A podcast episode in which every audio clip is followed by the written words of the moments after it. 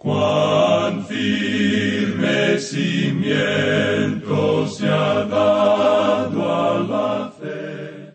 A través de la Biblia, un análisis de la Biblia libro por libro que le ayudará a crecer espiritualmente. Estos estudios fueron diseñados por el doctor J. Vernon McGee. Acompáñenos en este fascinante recorrido a través de la Biblia. La palabra Bienvenidos a través de la Biblia, el programa donde conocemos a Dios en su palabra. Soy su anfitrión, Heiel Ortiz. Al final del último estudio en Jeremías 11, vimos que por causa de que Jeremías comunicaba fielmente la palabra solemne de Dios, fue rechazado por su pueblo natal de Anatot. Hoy continuamos en el capítulo 12 y veremos que los de su propia familia lo rechazan por la misma razón. Espero que usted esté aprendiendo algo interesante en este libro de Jeremías. Si quisiera profundizar aún más en el estudio, le invito a descargar el comentario completo del Dr. Magui de los libros de Isaías, Jeremías y Lamentaciones. Encuéntrelo en a través de la Biblia.org barra destacado. A través de la Biblia.org barra destacado junto con el librito del 50 aniversario de A través de la Biblia que estamos celebrando este año 2023. Encuentre estos y más recursos en a través de la biblia.org barra recursos. A través de la biblia.org barra recursos. Iniciamos este tiempo en oración. Padre eterno, venimos ante tu palabra con corazones abiertos y humildes para ser enseñados por ti. Señor, veremos que Jeremías tuvo un momento difícil en su ministerio en el cual fue rechazado nosotros también seremos rechazados, pero ayúdanos a encontrar las fuerzas en ti para seguir adelante, así como le pasó a Jeremías. En el nombre de Jesús. Amén. Con nosotros, nuestro maestro Samuel Montoya y el estudio bíblico de hoy. En el día de hoy, amigo oyente, llegamos al capítulo 12 de este libro de Jeremías, y queremos, como de costumbre, unir esto al último estudio que tuvimos. Usted recordará que dijimos que cuando se encontró el libro de la ley en el templo, fue leído al pueblo, y que esto tuvo un resultado profundo en la vida del rey Josías, y que él llamó a su pueblo y les hizo hacer un pacto de que ellos guardarían la ley. De paso, digamos que esa ley se puede encontrar comenzando con el capítulo 21 de Éxodo y continúa en los capítulos 22 y 23, y se puede ver a través de los siguientes capítulos, donde se presenta las instrucciones para la edificación del tabernáculo hasta el capítulo 25 de Éxodo. Aquí tenemos la relación del hombre con su prójimo, su relación con los demás y también la propiedad de los demás, y la forma en que debe conducirse como hombre de Dios. Ellos hicieron un juramento de que iban a cumplir con eso, pero ese avivamiento que tuvo lugar fue en gran parte algo superficial. Pero no hay ninguna duda en cuanto a que las palabras de Jeremías tuvieron su efecto, y hubo muchos que en genuina sinceridad se volvieron al Señor. Podemos mencionar una vez más lo que dice el versículo seis del capítulo once de Jeremías. Leamos. Y Jehová me dijo, pregona todas estas palabras en las ciudades de Judá y en las calles de Jerusalén, diciendo, Oíd las palabras de este pacto y ponedlas por obra, lo que ocurrió fue esto. La gente prometió, por supuesto, que ellos lo iban a cumplir, pero la verdad es que no pasó mucho tiempo antes que llegara a presentarse un deterioro. Luego del avivamiento, las cosas comenzaron a disminuir, es decir, lo espiritual, y la gente comenzó a regresar a sus antiguas formas y costumbres. Y aún Josías cometió una grave equivocación. Él salió a luchar contra el rey de Egipto, el faraón Necao, en el campo de Megido. En la batalla de Megido, Josías fue herido mortalmente y luego murió. Y si nos dice que Jeremías se lamentó mucho por la muerte de Josías. Allá en el segundo libro de Crónicas, capítulo treinta y cinco, versículo veinticinco, leemos lo siguiente. Y Jeremías endechó en memoria de Josías. Todos los cantores y cantoras recitan esas lamentaciones sobre Josías hasta hoy, y las tomaron por norma para endechar en Israel, las cuales están escritas en el libro de lamentos. Josías y Jeremías eran obviamente ambos jóvenes, y este hombre Josías murió a una temprana edad, y Jeremías lloró amargamente, porque él sabía lo que iba a ocurrir ahora que la gente no solo retornaría a la idolatría, sino que ellos se iban a hundir más en la inmoralidad, lo que por supuesto ocurrió. Él les da un mensaje que esta gente no quiere oír. Pero ahora, como vemos en la última parte del capítulo once, él tuvo que abandonar su ciudad de Anatot. Josías le hubiera protegido si hubiera estado vivo, pero ahora Josías no está. Y lo que ocurrió es que Joacás llegó a ocupar el trono. Él en realidad era un tío. El nombre de su madre era Amutal, y él reinó por tres meses. Pero en ese período él se entrega a una iniquidad total y hace el mal en abundancia. Luego, después de él, llega a reinar Joacim, el hijo de Josías. Este fue hecho rey de Judá por el faraón Necao, el rey de Egipto. Como pago por ese favor, Joacim hizo avaluar la tierra cobrando impuestos a la gente. Él le pagó tributo a Egipto, y no pasaría mucho tiempo hasta cuando Nabucodonosor derrotaría al rey de Egipto, y Joacim entonces llegaría a ser un vasallo de Babilonia por tres años, después de lo cual él se rebeló contra el rey, y eso fue contra la advertencia que le había hecho Jeremías. Y Jeremías también advirtió en contra de una alianza contra Egipto como una confianza falsa. Ahora lo triste de todo esto es que Joacim no prestaba ninguna atención a todo lo que el profeta le estaba diciendo, y él se hizo más y más corrupto, y más aún que cualquier otro que le había precedido. Así es que ahora estamos entrando en un período donde la maldad era muy destacada en la vida de esta nación. Y la única luz que quedó para esa nación era este hombre Jeremías. Y agregado a eso, después Jeremías fue obligado a dejar su propia ciudad, y este joven rey Josías muere en el campo de batalla, y estos hombres malvados llegan a ocupar el trono, y por supuesto, las condiciones se hacen cada vez peores. Y a él le sucede lo que le sucede a cualquier creyente honrado. Se llegan a formar dudas en su mente y en su corazón. ¿Habrá esos pensamientos tenebrosos que le llegarán a usted alguna vez? Sí, amigo oyente. Y usted se va a preguntar por qué Dios permite que ocurran ciertas cosas. Nos imaginamos que cada predicador que se haya mantenido firme por las cosas de Dios, alguna vez se pregunta el por qué Dios no actúa. Hay momentos de duda, y cada pastor mira a su alrededor y puede ver cómo su pueblo está sufriendo, y este es su mejor pueblo. Este es el pueblo espiritual, lo más espiritual, y ellos parecen ser los que tienen más problemas. En cierta ocasión una señora muy activa en la iglesia, que también tiene un programa para niños por la radio, hizo esta pregunta. Parecería que en nuestra iglesia aquellas personas que parecen ser más piadosas, más santas, son los que tienen los problemas hoy. ¿Por qué permite Dios eso? Esa es una pregunta que le ocurre a cada hijo de Dios según creemos nosotros. Usted recuerda que David también hizo esa pregunta. Él vio que los malvados crecían como árbol verde. Y escucha ahora lo que dice este hombre Jeremías en los primeros dos versículos del capítulo doce. Justo eres tú, oh Jehová, para que yo dispute contigo. Sin embargo, alegaré mi causa ante ti. ¿Por qué es prosperado el camino de los impíos, y tienen bien todos los que se portan deslealmente? Los plantaste y echaron raíces, crecieron y dieron fruto, Cercano estás tú en sus bocas, pero lejos de sus corazones. Es decir, de sus casas. Ah, ellos hablan acerca de ti, Señor, pero están lejos de ti, y sin embargo, los vemos prosperar. ¿Por qué permites eso? Esa era su pregunta. De paso, amigo oyente, ¿quiere usted que le diga algo yo también? Esa es mi pregunta. Y yo quisiera preguntarle a Dios eso hoy. ¿Por qué permites eso? Yo no creo que nadie tenga la respuesta, y no creo que Jeremías haya recibido una respuesta tampoco. No creo que David recibió ninguna respuesta. A él sí recibió una respuesta, pero su pregunta no fue contestada. Dios permite que el malvado, el impío, prospere hoy. Ellos son los ricos. Y usted puede ver cómo prosperan ellos. Ellos están esparciendo y creciendo como un árbol verde. Ahora, ¿por qué permite Dios eso?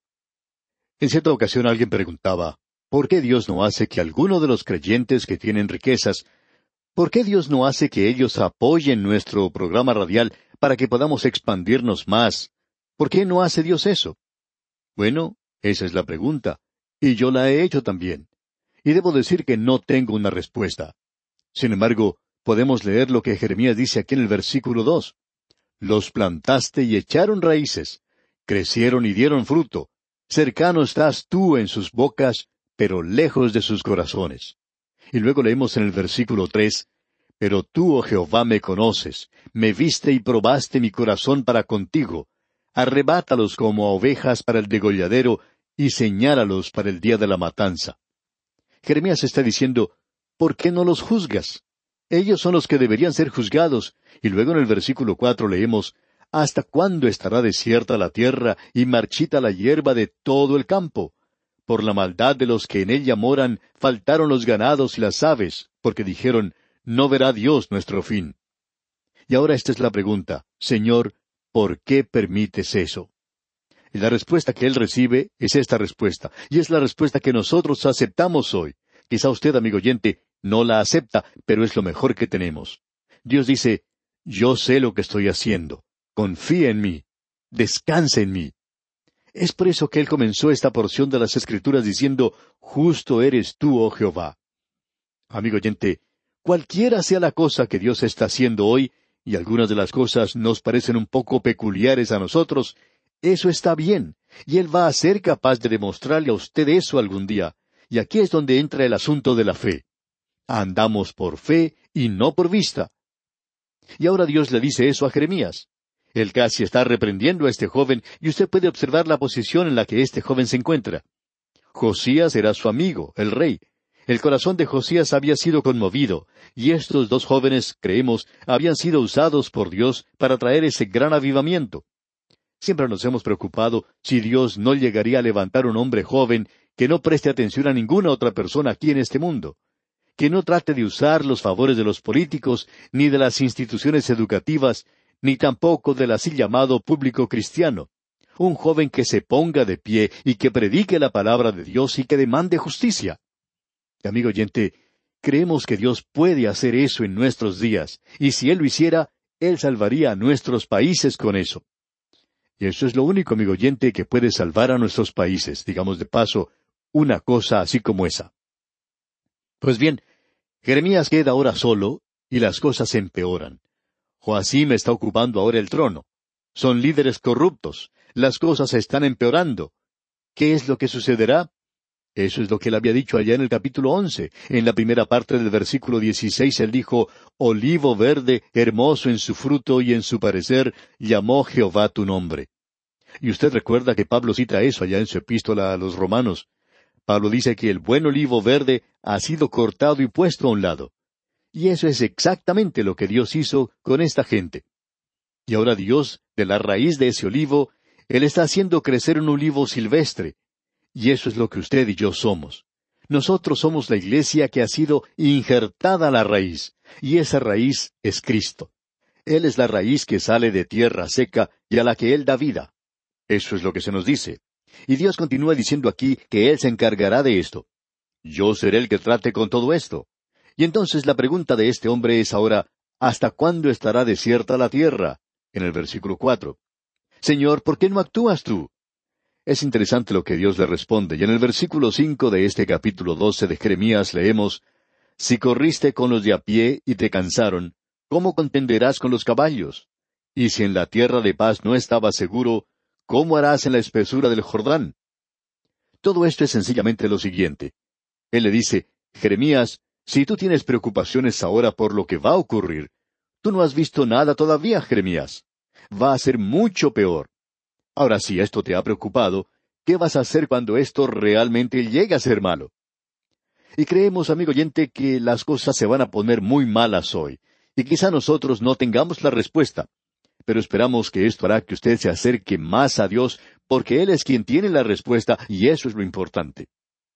Y luego Dios dice en el versículo nueve de este capítulo doce de Jeremías, ¿Es mi heredad para mí como ave de rapiña de muchos colores? ¿No están contra ella aves de rapiña en derredor? Venid, reuníos, vosotras todas las fieras del campo, venid a devorarla. Dios le está diciendo aquí a Jeremías, Tú eres un ave de rapiña de muchos colores. Amigo oyente, cada cuervo cree que sus polluelos son más negros que cualquier otro cuervo. Pero aquí tenemos que de un huevo sale uno que es de muchos colores. Y eso nos dice algo, ¿no le parece? Y así es como era este joven Jeremías. Ellos le decían, nosotros pensábamos que tú eras uno de nosotros, pero qué va, tú no lo eres, tú eres de muchos colores. Y eso es lo que soy yo, amigo oyente. Yo soy un ave de muchos colores también. Y también creo que algunos de ustedes que me están escuchando en este momento son como estas aves de muchos colores. Si usted es una persona que se está manteniendo firme por Dios, entonces usted es un ave de muchos colores. Y eso es lo que Dios le está diciendo aquí a Jeremías. No me venga a decir, amigo oyente, que Dios no tiene eh, algún sentido de humor. Él está diciendo, tú tienes que darte cuenta de esto, Jeremías. Tú eres un ave de muchos colores si te mantienes a mi lado. Luego él continúa diciendo que llegará cierto día, y en el versículo quince dice, Y después que los haya arrancado, volveré y tendré misericordia de ellos, y los haré volver cada uno a su heredad y cada cual a su tierra. ¿Por qué están prosperando los ricos? Dios dice, Jeremías, yo me haré cargo de eso. Lo que sucederá es que ellos irán a la cautividad, pero yo me he acordado de la tierra y haré que ellos regresen nuevamente a su tierra. ¿Qué mensaje era ese, amigo oyente? Ahora, en el capítulo trece tenemos otro gran capítulo. Creemos que este es uno de los más interesantes, una vez más, aun con las cosas tan serias como se han vuelto aquí, usted no puede hacer otra cosa sino sonreír. Aquí tenemos una parábola del cinto. Eso es realmente algo, ¿no le parece, amigo oyente? Aquí tenemos la parábola del cinto, y permítanos leer el primer versículo del capítulo trece. Así me dijo Jehová, Ve y cómprate un cinto de lino, y ciñelo sobre tus lomos, y no lo metas en agua. ¿Qué cosa, amigo oyente? Uno no puede menos que sonreír. Yo no sé si Jeremías habría estado engordando o no. Nos imaginamos que él habría estado perdiendo peso, pero ahora Dios le dice, cómprate un cinto de lino y ciñelo sobre tus lomos. Y no era porque le estaba engordando, porque un cinto no se utilizaba para esos propósitos en aquel día. En el día de hoy quizá es utilizado para tener una mejor figura.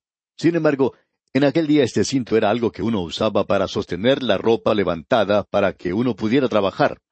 Esa es la razón por la cual el Señor dice, ciñelo sobre tus lomos. Es decir, estar listo para el servicio, y el cinto es un signo de servicio. Y usted recuerda que él se ciñó a sí mismo con un cinto de lino cuando él lavó los pies de los discípulos. Y eso tiene un significado doble. Él, el gran siervo, está preparándolos para el servicio al lavarles los pies para que ellos puedan tener comunión con él. Y si usted no tiene comunión con él, amigo oyente, entonces usted no puede servir, porque el servicio es comunión con Cristo. No es el estar enseñando una clase de la escuela dominical, o cantando en el coro, o predicando un sermón. Es comunión con Cristo. Es haciendo lo que Él quiere que usted y yo hagamos, siendo limpiados. Dios no usa vasos sucios.